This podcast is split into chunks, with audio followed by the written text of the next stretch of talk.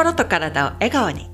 貯めて使ってスマイルマイル。こんにちはかやです。今日は久しぶりのフリートークで物の整理で見えてきたこと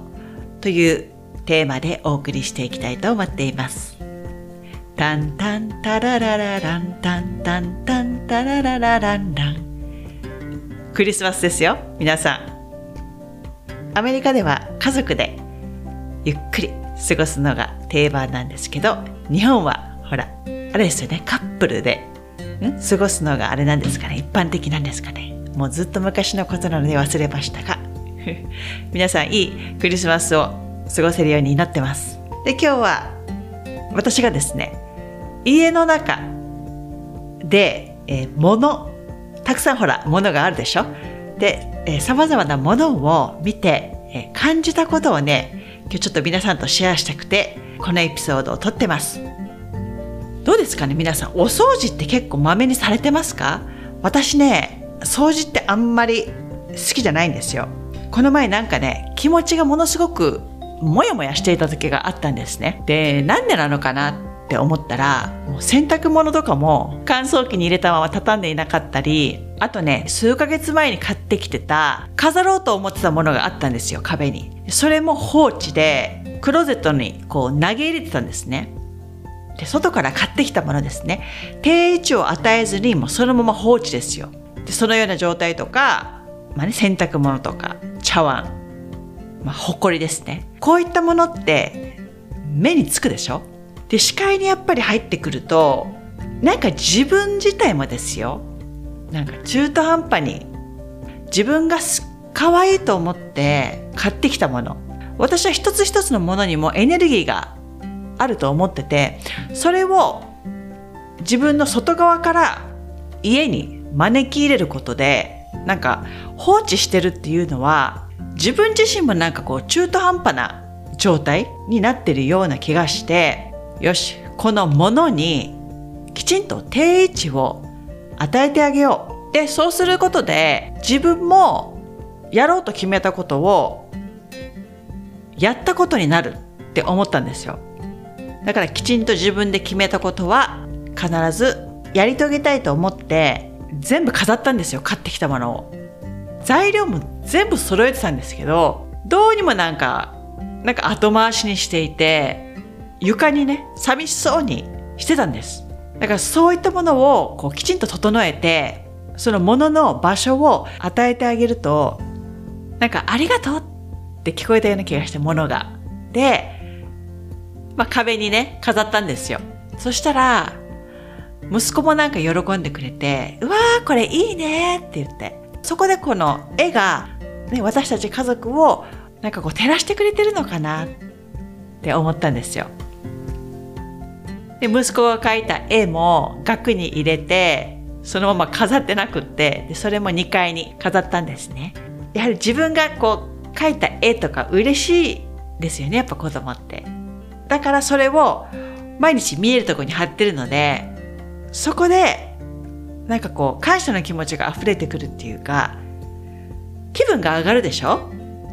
掃除をすると心が現れるって言いますけど、買ってきたものを家に招き入れて、家族同然じゃないですか。新しいものが家に来たっていうことは、家族の一員になるので、きちんとその子たちが活躍できる場所を与えてあげることが大事だなと思ったんです。あなたも日常でこう何かしら買ってきたのはいいもののほったらかしにしていてなんか埃かぶっているものとかなんか活用できていないものとかお家にないでしょうか？ありますよね多分何か何かしらあると思うんですよそのものにも命があるのでちゃんと家の中での活躍の場所を与えてあげてくださいね。あ、ちょっと話変わるんですけどね。こたつが欲しいなって私たち話してて、日本から取り寄せたんですよ。いいですね、こたつ。まあ私サンディエゴに住んでる時はそんな必要なかったんですけど、主人がやっぱこっち寒いんですよ、東海岸っていうのは。西海岸も寒くはなるんですけど、まあ今住んでるとこ、私たち今ね、東海岸ですけど、こっちに比べるとやはりそこまで寒くならないんですよ。で、アメリカってこうセントラルヒーティングで家全体が温まるんですね。だからこたつはそんな必要ないかなと思ってたんですけど、あったらあったで、このこたつの役目っていうのがね、今更わかるんですよ。まあ足元を温めてくれるっていうのはもちろん、その他に気づいたことがあって、こたつがあると、家族が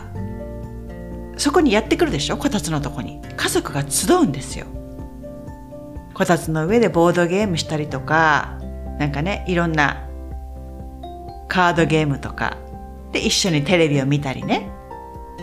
こたつがそのリビングの中心にあることで、バラバラになりがちな、こう、家族の時間っていうのが、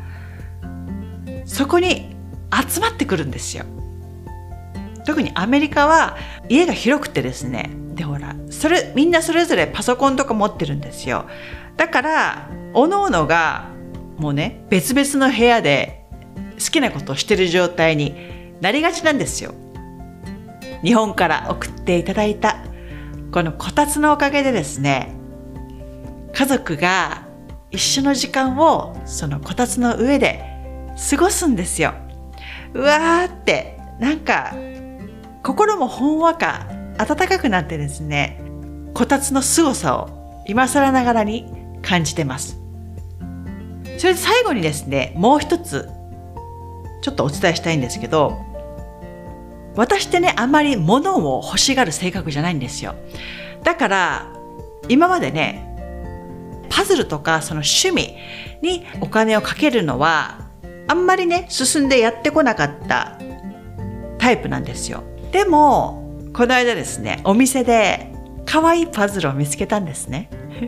至る所に猫っていう題名なんですけどいろんなこのペンギンとかね、えー、豚とかそういった様々な動物が乗ってるんですよ。で顔だけ猫なんですね。でこれが可愛くてそれをもう買ってったんですよ。そうしたら主人パズル大好きなんですよ。で、息子も好きで、で、それをみんなでやろうってことになってですね、またそこで家族の時間ができたんですね。で、パズルってやってると、パズルをね、好きな方はわかると思うんですけど、これやってる時っていうのはですね、すごい心拍が落ち着くんですよ。で、どんどん出来上がっていくから、もう嬉しくなって、なんていうのかな、このハッピーホルモンがどんどん出てるような感じが実感できるんですね。で、私の姉もね、パズル好きなんですよ。私がこう、猫ちゃんの絵がついてるパズルを買ってった時に、それをすごい嬉しそうにやってて、うわ、パズルってこんなに人を幸せにする力があるんだって思ったんです。今はほら、コンピューターとかスマホとか便利でしょ？で、そこの世界に浸ると、まあ、たくさん自分をこう楽しませてくれる情報がねその中にたくさん入ってると思うんですけど何て言うのかな？昔のこのアナログのものですよ。パズルとか、まあ、ボードゲームとかそういったもの。まああればあるほど場所は取りますよ。どうしても。スマホはほらもうちっちゃいのでも場所も取らないし持ち運びもできて便利ですけど昔からあるこのパズルとかボードゲーム。これをやることで、まあ、体がリラックス状態に、えー、なりますし、ね、家族や友達大切な方との触れ合いの中で、えー、愛情ホルモンのオキシトシンが出たりそして何よりいろいろこう試行錯誤しながら頭の中で、ね、しっかり考えて、えー、ゲームをしていくので脳のトレーニングにもなりますし、ボケ防止とか認知症の予防にもつながっていきますよね。離れ離れになりがちなこの家族の時間っていうのをこのゲームやパズルを通して作ることができるなと本当心の底からね感じてうわやっぱり昔からあるものってね、邪魔にはなるかもしれないけど、すごいこう、家族の時間を作ってくれる大事なものなんだなって思ったんです。だからどうしても家の中っていうのは物で溢れてくるとこう整理がね効かないようになっちゃうかもしれないんですけどね。でもそこをまあねいらないものはもう処分してもいいし、ね、寄付したりとか。でも一方でこの物たちのおかげでなんかこう大切な時間っていうのが作り出せるんだっていうことも大事にしていきたいなと思ったんです。まあね、幸せになるには、ものじゃなくてあなたの考え方次第ですよっていう部分もあるんですけど、でもそれは自分のそのものの捉え方であって、やはり家族の時間っていうのは、あなたがこう生きていく上で、心身にも影響する大事な時間となりますので、こういうね、ものを使ってあなたの大切な人たちとのこうコミュニケーションの一環として上手にこのものっていうのを使っていただきたいなと思いました。あなたはこの話どう思われたでしょうか？ご意見、ご感想、ご質問もお待ちしています。概要欄に私のインスタのアカウントを貼っておりますので、そこから DM でもいいので、よかったらメッセージしていただけると嬉しいです。それでは最後まで聞いていただきありがとうございました。また次回に。チャオ